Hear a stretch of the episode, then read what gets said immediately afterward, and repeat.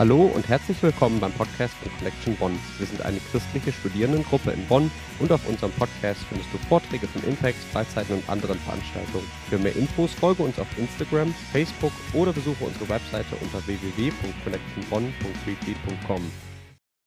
So, my name is Dale Graham, and I am uh, from Huntington Beach, California, uh, with a group uh, from Seabreeze. There are 15 of us from uh, uh, from Seabreeze, and we've been uh, coming to uh, serve at conferences and different groups uh, with connection for um, um, a long time. Different going to different universities. That we've had groups that have been in Jena um, in Bonn, uh, Braunschweig, and um, so we're excited to be here. Uh, this is my wife here at the end of the table. That's Jody. Uh, so we have been in um, in Europe for two weeks almost. We went to Amsterdam to see Martha. Uh, we have known Martha for a long time. Uh, when she was in, in California, Neil mentioned that, that, that she had worked with, with him at uh, USC, University of Southern California and uh, she was a part of our church. We also knew her. Um, I knew of her, and her, we knew her brother uh, when we were in uh, graduate school uh, together. Uh, and Martha attended our church and spent nights at our home, uh, sometimes on the weekend for church. So we have known Martha and followed. So it's a real pleasure uh, for us to be here together. It's exciting for us to be here together as a family. Um, many of you have seen my my oldest son is Joseph. He is in the wheelchair, um, and so he's 28. And then uh, my other son is Jonathan, and he is over all of the sound for the event, working with um, James. That's my son right there. That's my youngest son. And so uh, he's with the team too. So he joined us last week when, or earlier this week when the team arrived. We've been here a week, and then the team's our team has been here almost a week now. So we're excited to be here. So um, this this talk that I am doing is based off of this book. The sad thing is this book is no longer in print. It's, it's hard to get. So it's not. It's not. It's called The Attitudes of Success, and there is a copy on the resource table uh, upstairs. You want to look, but it is a um, six week Bible study on these five attitudes of success um, that are found uh, in Scripture, and primarily uh, a lot of the, the, the, teachings come from the wisdom uh, teachings of Scripture, uh, Psalms, Proverbs. Um, and, and then there is talked about several places. So this is the this is the it's based off of this book. This past year, uh, for one year, I led a a class with about 12, 13 people. They came to our house almost every Sunday night, and we were um, talking about helping people in difficult situations. Not necessarily what sometimes is called um, discipleship, but challenging life situations, whether it be um, they're having difficulties in marriage, maybe they're having difficulties well in children, maybe challenges in their jobs, and so we were we were uh, helping them in a Christian context in a church know how to help people in, in as they're going through difficulties in their life. My my title uh, at our church, I'm called the Care Pastor. That is my so I uh, help with all areas of life that. Um, the good parts of life and the hard parts of life, from marriage and uh, uh, births of children to people going through relationship, marriage problems, to when there is a death, those type of things. Uh, and then I oversee a lot of volunteers that help serve um, at our church. So this book we, we use, and I have this is probably the third or fourth time that I have gone through here, but it really it is something that since we finished our class, I've continued to think and pray for myself personally of what things. And so uh, I want to share. So some of you may have met the, the author of this book. He's been in, in uh, Germany before, Randy Lanthrop. He is from California also. Um, and so he's been here, and he was supposed to be part of the conference, but something some things happened, and he was not able to make it. But Randy is a pastor, long-term pastor in California, and he was a part of the the church that Eileen has on, Hope Church. That is a, a church that I, when I was in graduate school, I was a part of, and it's been very influential in Martha's life, um, in uh, the life of, of Neil, my life, our church's life. And the senior pastor, he uh, has taught for years and years on Psalms and Proverbs and wisdom, finding God's wisdom in the scriptures. So this Bible study was based off of his teachings in that. And looking at uh, the scriptures of what the Bible has to say about what is considered success. Now, when if you were, I want some, I, I, want for us to be not just me talking. I want to hear you talk also. But when you think of the word success or successful, what what would be your definition of that? What would be if you said someone was successful? What would what would what would make you say that about them? What would how would you describe? How would you define that word? Give me short definitions. What's what's success? It has to do with their job. Okay, success. Okay. It's intermediary, and, and as, uh, if, if you like, if you want to have a five-year plan, okay. you have every year one plan, one goal to accomplish. Okay, okay. So success at every point is required. It's okay. temporary. Moving forward. Moving yeah, forward. Okay, but okay. It's not the final. Ah, no. So you would define it as temporary. You, you, like there's a, there's it's, it has uh, some finiteness to it. It's not. Yes, that's good. Other. Health. Health, health. Yes, to be successful would be to be healthy. Yes, making an impact. Making an impact. Now think, think outside of just yourself and your family. Now, know some of those things may be true there. What do you think is true, maybe, of uh, a student that you go to school with, of a neighbor, maybe of some family members of yours that might have different definitions of success? In particular, those that maybe are not yet Christ followers. What would be success? What would be success for other people, maybe? What was that, Jody? Well, well, the money. I don't know. Does that translate into money? okay, money, success. So, in other words, if you've got money, you're successful. Yes, other. Name, fame, popularity. There you go. Yes, mm-hmm. name, fame, popularity. Yes. Beauty. Beauty. Yes, your looks. Uh-huh. Yeah, yeah, yeah. Power. Power. Power. Yes. Yes. So we're there sex, successful. Things you own. Yes, your belongings. Yes, the things you can purchase. Yes, yes. So we would look at someone because if we were walking around the city and we saw an individual with two or three bags and asleep on the on the on the on the on the ground there, we, success would probably not be a word that we would use for them.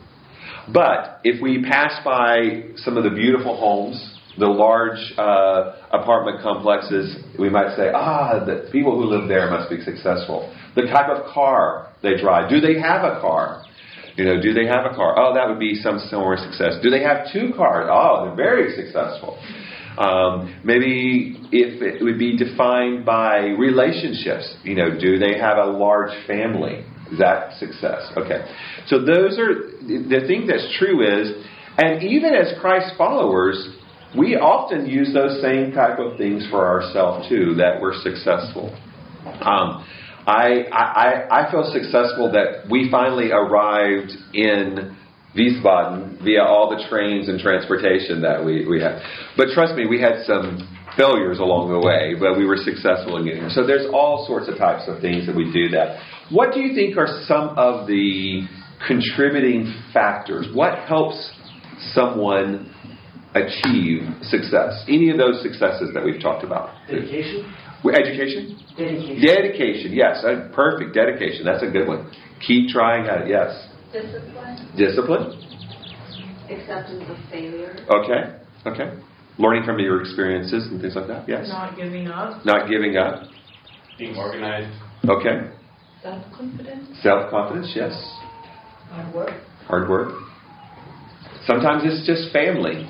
You you succeed successful by being born into the right family. Yes.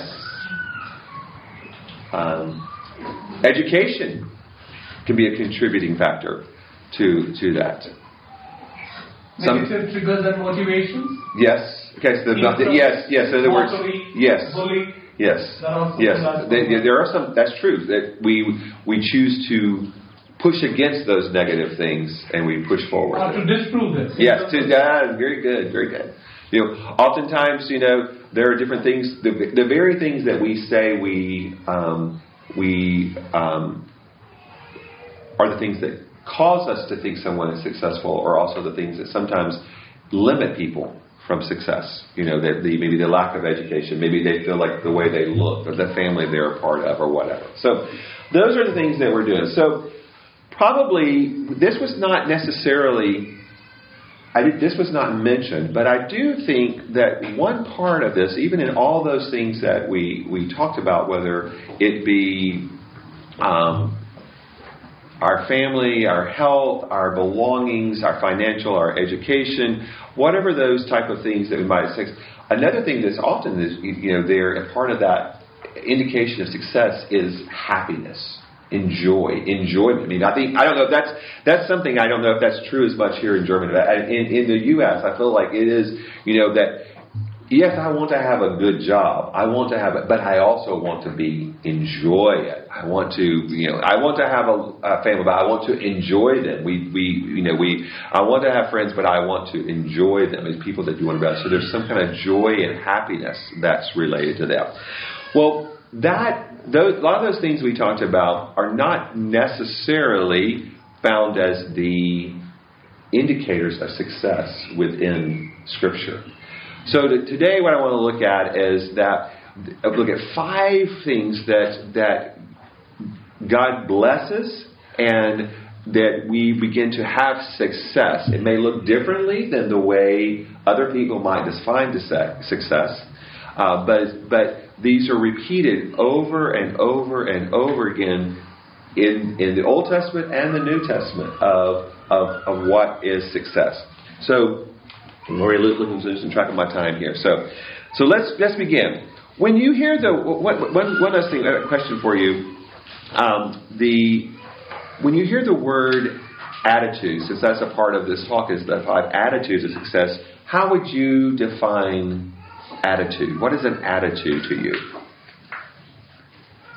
It's a conscious choice. Okay, conscious choice. It's like it's a way of acting, I guess. Yes. The way you act every day. Every day, yes. Okay. Point of view. What, uh, point of view, yes, yes. The way you you you, you look at life, the way you yes. Because we often say in, in the U.S., we often say they have a good attitude, they have a bad attitude. And I don't know that how that translates there. And so I, you know, in the sense of when someone has a bad attitude, what would that mean? What do you think that would? How would that relate? To, How how would you view? The rude. Rude. Okay, being rude. Grumpy. Grumpy. Pessimistic. Pessimistic. Negative. There was a whereas a good would be all the reverse of it. Optimistic. Maybe kind. You know, well spoken. You know that.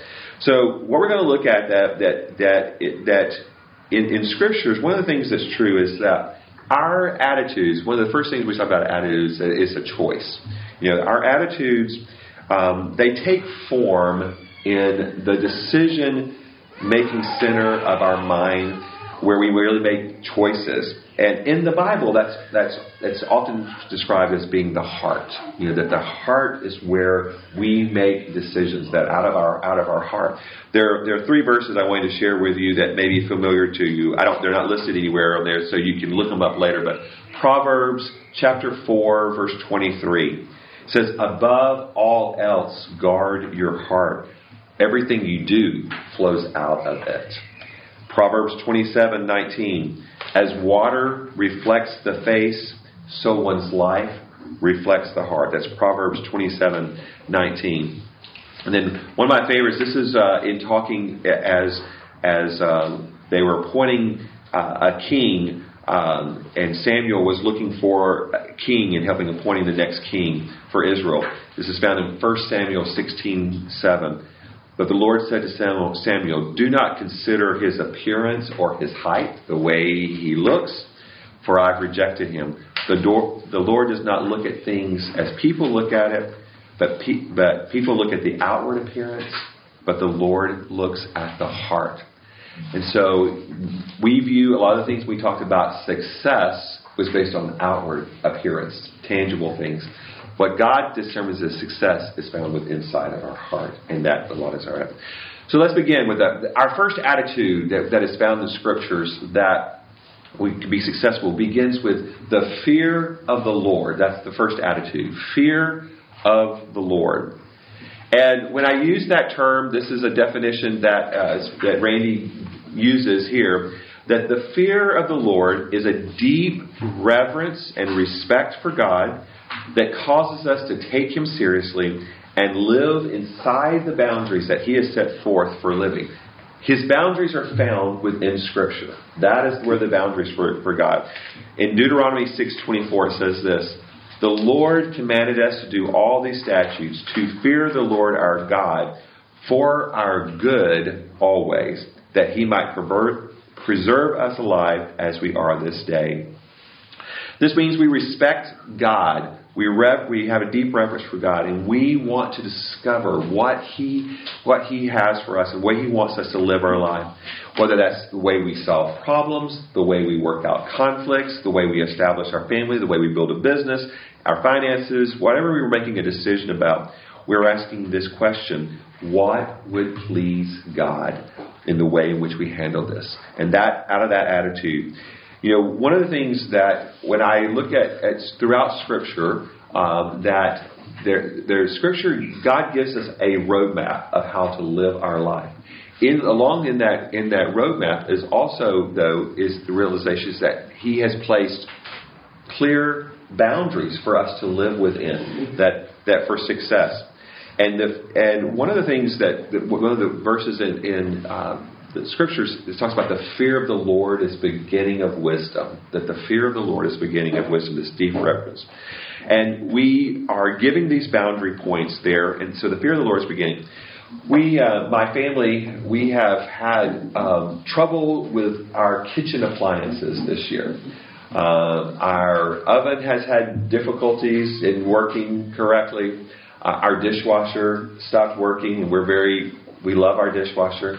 Uh, our microwave. Do you use microwaves here? Yeah. So microwave stopped working. So it was hard to cook something quick and then to clean the dishes after that. It was very hard. So just before we left, um, we have two new. The microwave is not installed yet, so we still don't have it. It's sitting on the floor, but it will get installed when we return.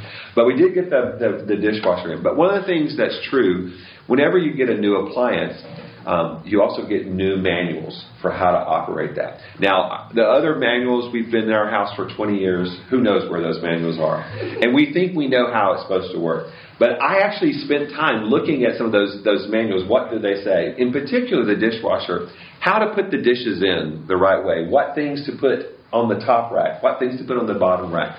And in doing so, I, I, I, was, I, was, I had a deep respect for the people who had made that dishwasher, that they knew what they were talking about. I would put something on the bottom where it's too hot and it would melt, something out of plastic. I'm not going to put in my new microwave, I'm not going to put something that would uh, ignite uh, aluminum that might catch on fire. So those that book that man that's a but you know what? We often sometimes think, ah, it'll be okay. You know, it'll be okay. I'll go outside that manual and I'll stick something in that and we have explosion. We have.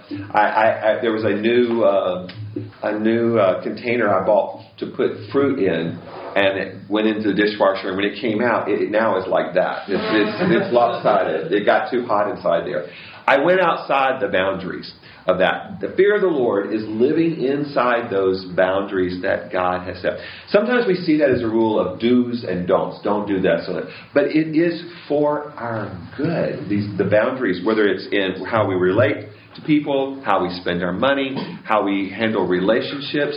Uh, marriage, uh, whatever it is, that there is there for our good. The fear of the Lord is one of the first attitudes.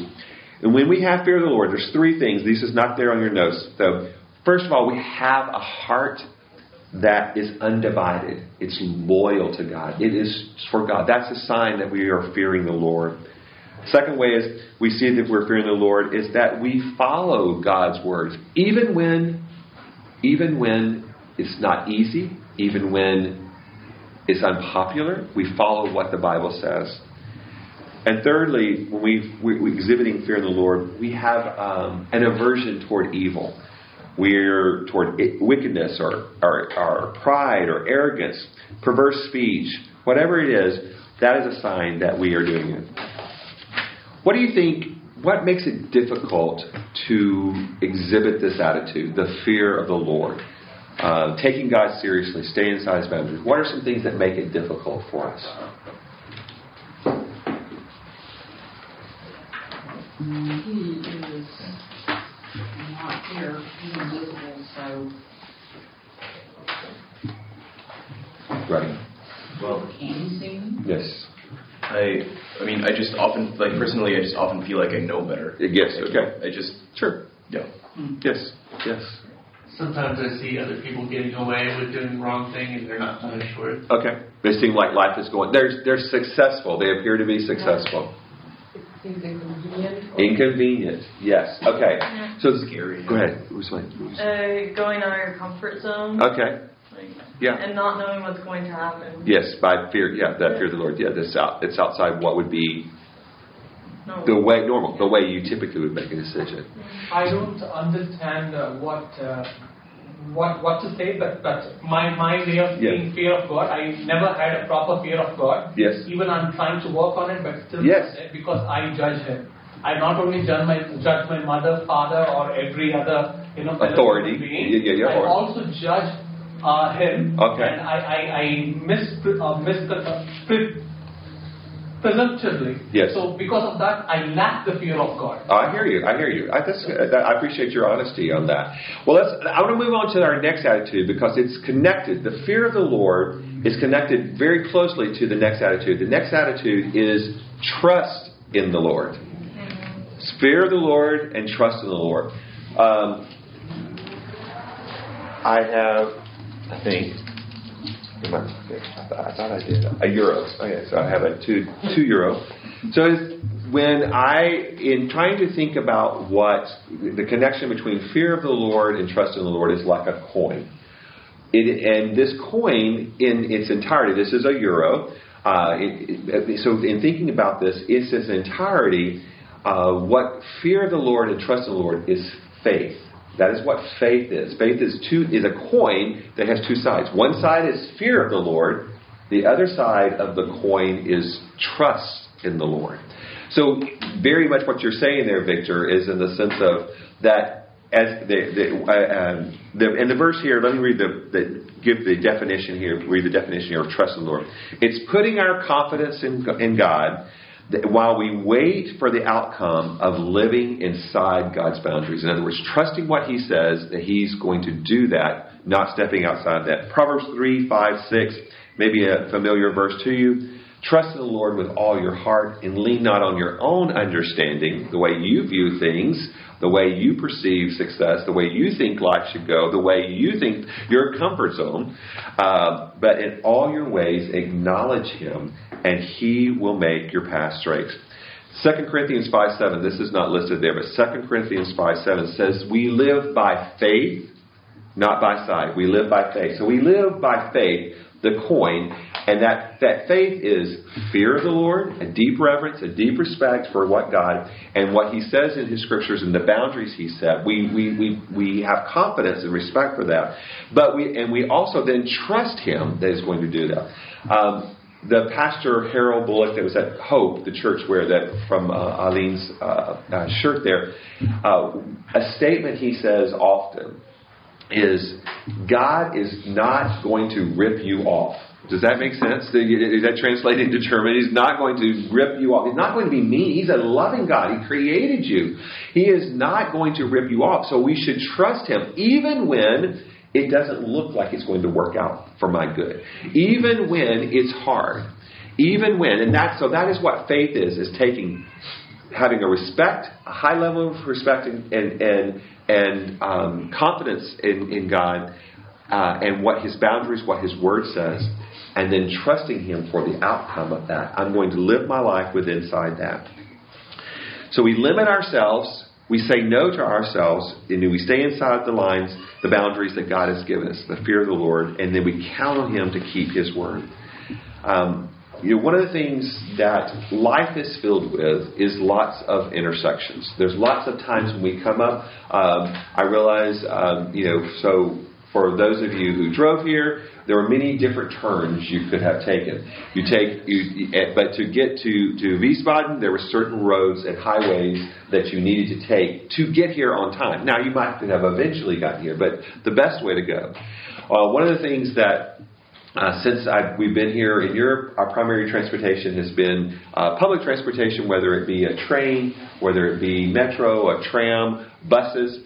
And, you know, in each of the cities that we've been in so far, whether it's been uh, in Amsterdam, whether it was in um, Dusseldorf, whether it uh, we didn't go to Dusseldorf, Cologne, uh, then uh, Koblenz, then um, where else we've been? Wiesbaden, Bonn, all those cities. So we've been in a lot of cities. Each one of those cities had a hopped.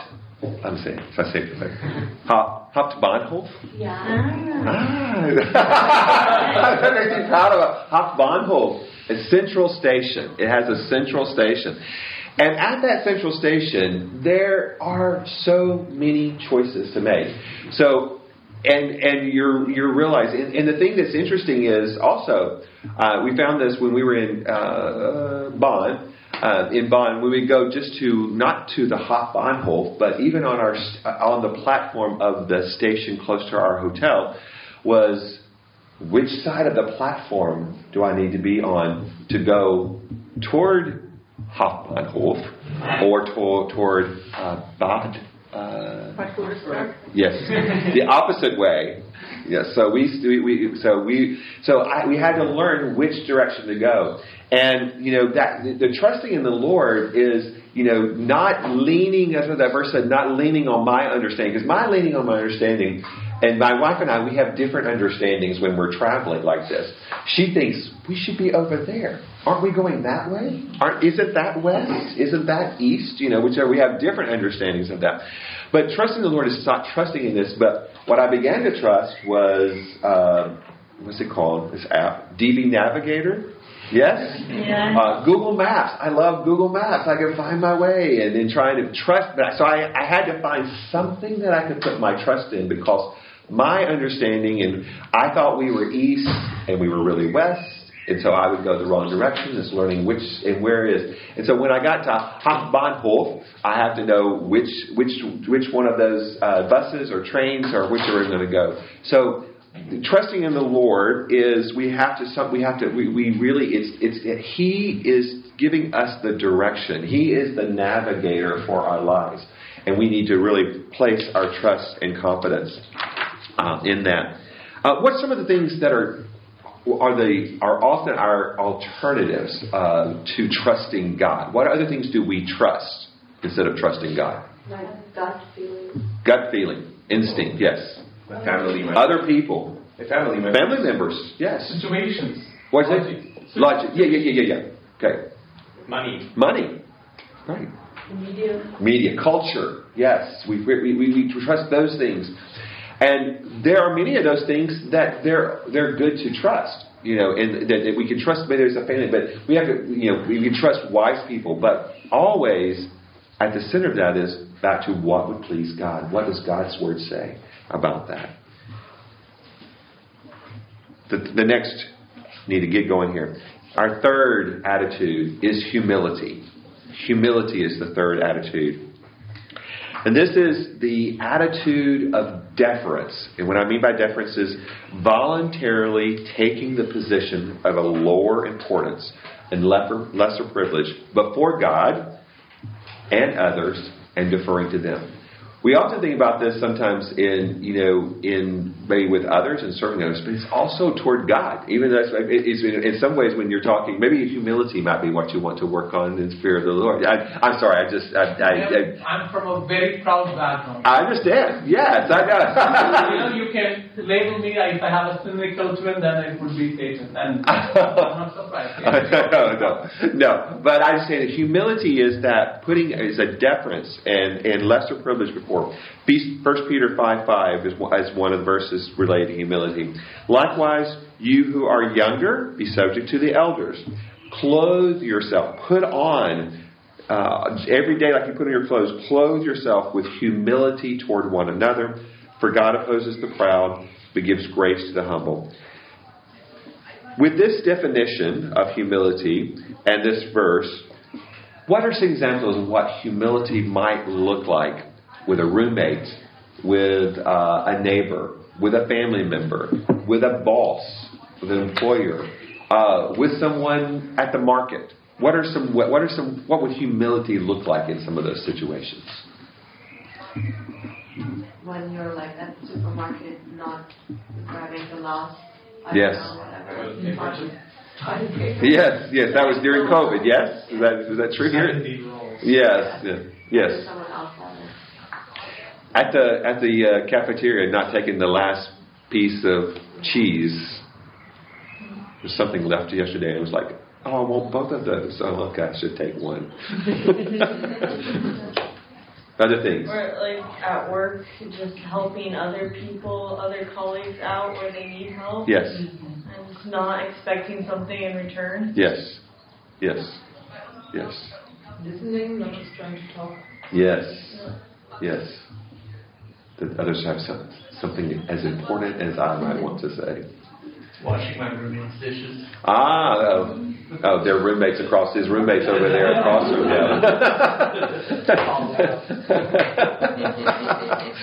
No, him. you, you doesn't wash the dishes. Uh, well, sometimes I leave mine so, so But you know, Go ahead. to me, this attitude makes the least sense because, first of Ah. like getting on the train. yes, When the train comes, when we were traveling, and I'm pushing my son in his wheelchair, I'm like, I gotta go. And I'm like, my humility, my uh, attitude of deference is gone. yes, But you're not doing it for you. You're doing it for your son. Oh, well, well, thank you. no, that's I hear. That's very kind. That's very that, yes. So yes, the truth. yes, because he cannot get on there easily. Yes, because it is everybody crowds up there at the door. Everybody's trying to figure out how to get themselves on the train. Yes. You know, so But in in some sense, sometimes they did turn back around and help us get on the train. yeah. We had we we in Amsterdam we had this one situation, and it was not because of a crowd. It was because of um, we struggle with the um, gap, difference? Oh. yes, or the height difference like that in several places. And it was a new train, a new it's a new, new tram there in Amsterdam. Martha said, and they're supposed to be can do it, but it was not working. It slides out, you know, Yeah. it slides out, and so it was not it was not working. The people of Amsterdam were not going to leave us at that stop. They kept blocking, they kept standing in the door. Someone was running back and forth to the driver, back and forth there. And then, then there was like four guys who got out of it and wanted to pick him up and put him in there. And I was saying that was, you know, we were like, no, no, no, no, we, we, we stay, we'll stay because we didn't know how we would get off once we got on there.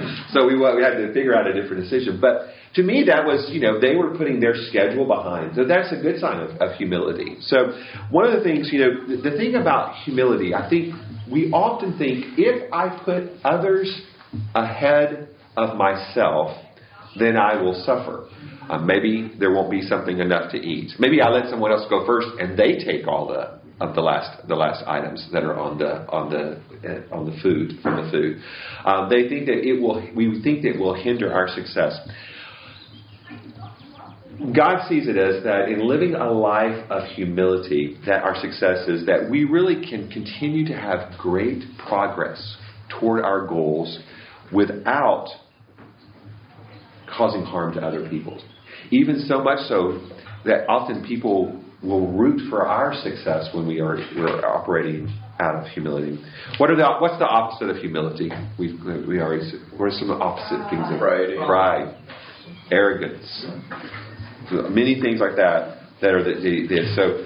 So one of the things, so this is a this is one of the ones for myself that I have been I have spent time on also, Victor. So I feel like that, uh, in particular, as I have gotten older and entered into a new decade of life, um, I began to think I was owed certain things, certain things, and feeling quite confident about myself. And I realized that a lack of humility was something that was being being um, I was I was feeling in myself that I deserved. And so I have been, made, been trying to make some very conscious decisions in my in, in, of, of a lower position toward God, um, toward my leaders, people that I, I work under, and toward my peers and toward my family. Learning how to show respect and serve others in goodwill. One of the things that I that I have really tried to be conscious about is when we, something came up about toilet paper, not taking the last toilet paper. I, I don't know about how it has been here in in Germany during the pandemic, but it seems like the people who work in uh, service industries, uh, in restaurants, uh, in the market, in the uh, pharmacy, that there are fewer employees working, and it's very seems very stressful. So I've tried to be very patient when my something is wrong, you know, with my order, it doesn't come back right. Um, and trying to figure out being being kinder, using kindness as an act of humility of thinking, as opposed to just thinking you have wronged me, you've taken, you've not, not served me well. But one of the verses, um, I walk. Um, I, here, here's my my I figured out. I walk six and a half kilometers most mornings. Um, and so it's four miles for the U.S. people. Uh, but I walk about four miles, and that's I listen to the Bible uh, during that time and pray during that time. And just about six or eight weeks ago, when I was walking, uh, one of the verses that I, I, I, listened to just was something that, because it mentioned humility.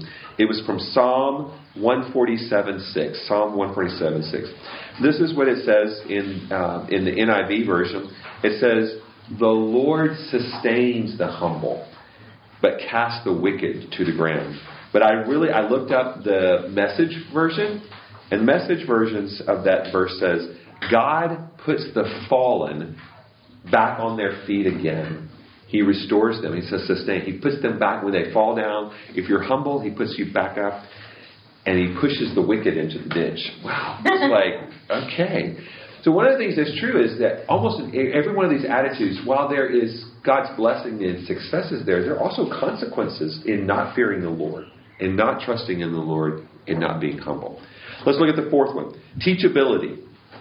Teachability is the fourth attitude. And this is learning from godly people, learning from godly people who've gained wisdom by trial and error, error as they've learned to put God's word into practice.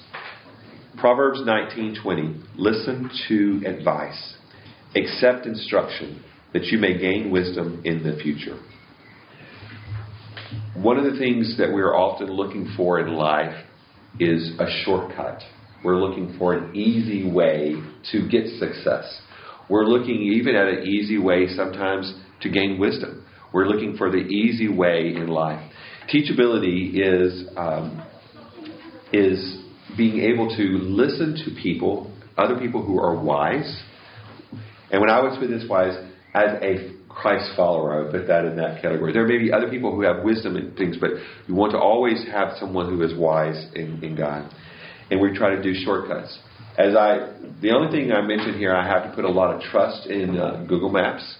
The only the interesting thing there, sometimes when I put my trust in that, uh, I sometimes then I'll, I'll look at, at myself and it, I'll think, I see the map and I'm thinking, well, it looks like I can just turn here. I'll just go ahead and turn here. This looks like it's a shorter way, or it's, it looks nicer. Maybe it looks like there's trees. I, I always like to have where you can see like the streets. Oh, it looks like it has trees.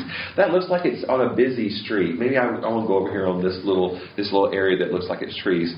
What I have found is that when I take those shortcuts, and this is challenging, it might be okay if it was just me, but in having my son in the wheelchair and taking him somewhere, all of a sudden there's stairs Okay, I can't do the stairs. I have to turn back around and go back the other way. Sometimes I've gotten there and it's actually a, it looked like it went through, but there's a fence. It's a dead end. And that's teachability is putting ourselves into a, into a situation where we are eliminating some of those dead ends and those steps we're having. We're, we're looking for people, wise people that can teach. We, we, we're always having, humbling ourselves. There's, the, the attitudes are very connected to one another. We're humbling ourselves and putting ourselves in a teachable, in a teachable situation. Um, a lot of times I, I would say all of us are teachable, but we're not always willing. We're not always willing because of our ego, or because of our pride. We don't like to admit that we need help. You know, there, I, there's always the the there's the joke about about men in the U.S. that that men will never ask for directions they know where they're going. They're, they're going to ask for directions, you know, and, and you, you think, I know where that is. I don't need to ask anyone that. And so that it's it's one of those things. But the part of being teachable is not that you're just able, but that you're willing to listen to someone that is, that is wiser. What's again? What are some of the attitudes? What are some of the, the things that prevent people from listening to instruction and actively seeking help? Trying to be right. Trying to be right. That's a very good one. Yes. I'm convinced of myself. Yes. Pride. Yes. Arrogance. Arrogance. Yes. The last attitude, patience. Patience is the last attitude. Patience is to be steadfast toward a goal despite opposition, difficulty, or adversity. Galatians 6 9 says, And let us not grow weary of doing good, for in due season we will reap if we do not give up.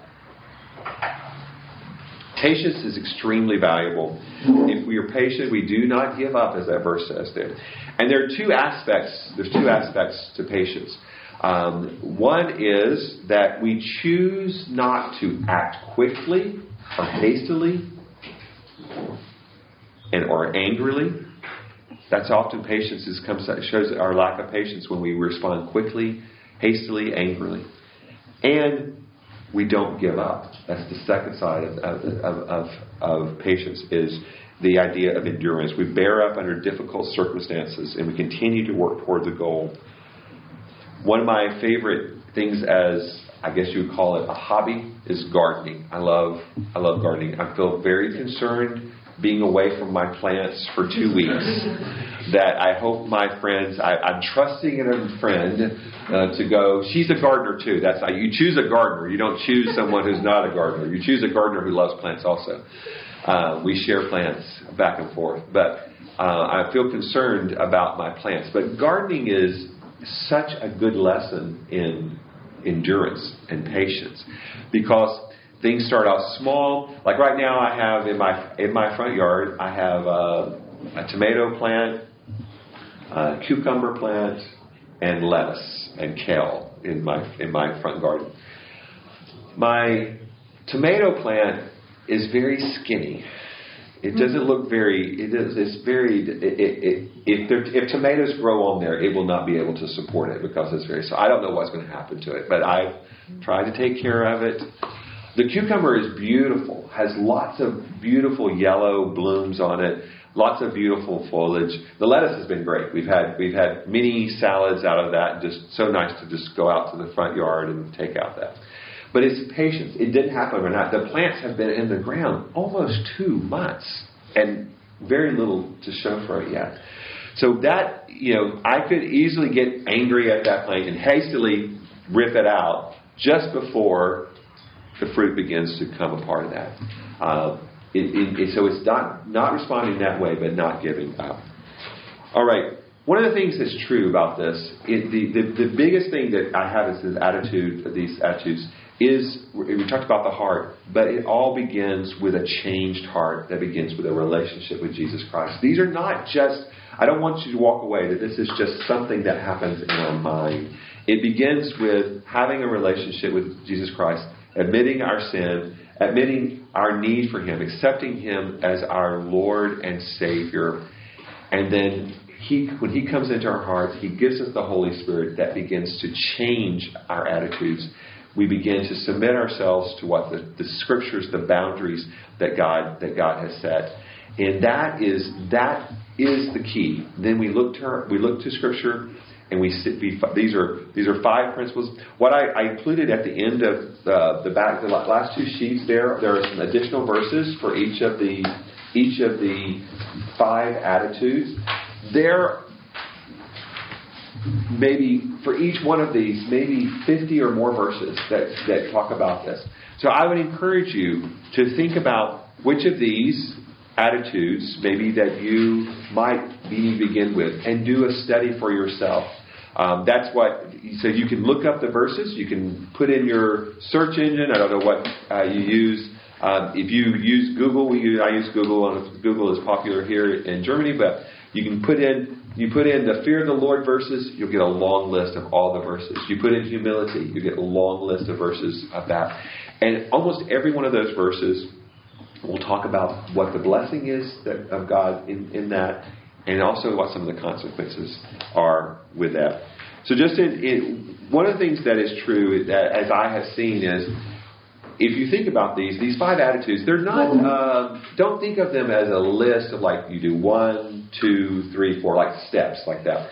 They actually are very interconnected. I already mentioned about how faith is the fear of the Lord and trust in the Lord. But we have to humble ourselves to really put trust in the Lord. We have to humble ourselves to be teachable.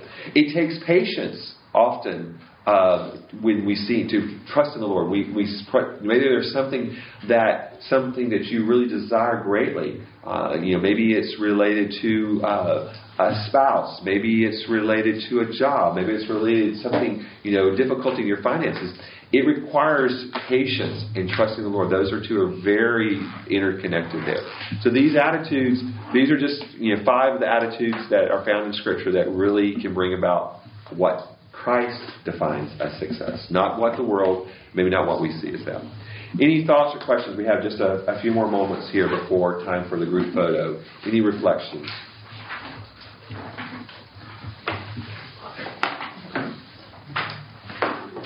I forgot to use my other German word.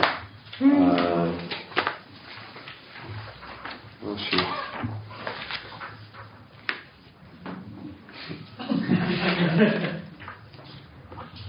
Erfolgreich. Is that success? Thinking you guys. Erfolgreich. Is that right? It's successful. Yeah. Yeah. Listen, or, huh? yeah, yeah, okay. So, So I was, I, so I, I, that's my uh, Erfolgreich. I need to look up humility. What, what's the word for humility? Okay, I'm gonna have to go to. I will go to Google. what did you say, Mia? Bescheidenheit. Bescheidenheit. Hmm. But Demut is the one that's usually like used in the Bible. Ah, that is, yeah, yeah. yeah. okay. Uh, yeah, yeah, it's okay, yeah. the difference is between Bescheidenheit being more yourself and Demut being more towards others. Ah, yes, that makes sense. I hear that. I, that's, that's good. That's good. Just do, yeah. Other some some any thoughts or questions? I, I realize I went through that very quickly. I hope it's helpful. Makes sense. I think, like Joey said, it's interesting that humility is that attitude that will help you be successful because you don't really do anything yes. for yourself to be successful. It's more like, okay, I'm helping other people to be successful. Yes. Mm. We are going to work on these attitudes. Yes. And uh, if you're going to miss one or two times, or, or many times, you yes. know, this, this poison side of us, it tells uh, you're not going to get there. Christ is going to hate you for this. No. And, and then, like, you know, yeah. you are so weak and so pathetic. You can't make it there on time. And like you know, these these doubtful thoughts, yes. it's very difficult for us to fight. Yes. We want to be the best, you know, to get like I I I, I love attention. Yes. As, because I was like, you know, I raised by a snob mother. I'm not allowed to say. I'm really sorry. I respect motherhood. Uh, but like, you know, my grandmother was like, talk to her. whatever my mother did, it was not good for her. So Mhm. you know, you know the psychological environment. Yes. So I am looking that same from Christ, you know, the attention, but God has much more. So how to overcome this? Yes. Because you raised two amazing sons, and you know, we all your brothers and sisters, also sons in position. What would you suggest for us? To, to suggest, how would I, what would I suggest for? I'm sorry. How, how, what would you what would you say for us? To- say for people like me in such situations. In in not. I'm sorry. I, I apologize for Like hearing. to overcome the voices. Exactly. Ah. Overcome the voices and to trust in Yes, Him. yes, yes, yes. God forgives Well, here's one. Of, here's one of the things to remember. As a child of God, you are loved, and then He loves you greatly. And even in the fears and failures, in other words, like one of the songs talked about all my fears and failures, you know that, and that is true. He still loves me, um, and you know one of the things probably when I heard you say about with your with your with your mother, um, you know one of the things I have a deep love. I, my mother is 93 years old, and I have a, and so one of the things because of the sacrifices and the love that she has given me over these years and, and how I could call her right now, I don't know what time it is there, but I could call her right now, it's, or it's in the middle of the night. She would answer the phone. If I said, I need 10,000 euros, she would be trying to get it to the bank with no questions asked. She was that generous toward me. That is a small amount of the love and generosity that God has for us. You know, He loves because He gave His Son for us that we might have that life. So one of the things that in that voice is, yes, I'm going to make mistakes. I'm going to have failures. But I remember that God loved me. He loved me before I, I, I knew Him, before I loved Him. He loved me by sending that Son. And if He loved me in that state, then He's going to love me in the state when I have, I have chosen to follow after Him. And He will forgive me. And He and He and so I, I, I, try to keep that you know at the at the center of it, realizing that that's not. Um, I want to live a life that is pleasing to Him. I want to live a life that uh, uh, stays within His boundaries. But I realize at the same time, um, He still loves me in spite of that. Um, I will suffer consequences, just like I suffer consequences. My mother, my mother did not overlook my faults and failures. She maybe she, you know, I read, you know, she had she had boundaries that she had for me also, and there were consequences when I stepped outside of those boundaries. But it was not because she did not still love me. You know, the, the, the same thing for my for my sons. I, you, when in having children, one of the things that I think it it helps me remember that relationship of father child, a child of God, God being my father. You know, I realize, you know, and I'm not perfect as a parent. I'm not perfect as a father. He is a perfect father. Um, and I know I set limits and boundaries, and they make mistakes, I still love them. Now, that doesn't mean there's not sometimes consequences that come from that, but he, I still love them. I still love them as my father loves me. Danke, dass du auf unserem Podcast warst. Für mehr Infos zu weiteren Connection-Veranstaltungen folge uns auf Instagram und Facebook unter Connection Bonn oder auf unserer Website www.connectionbonn.com.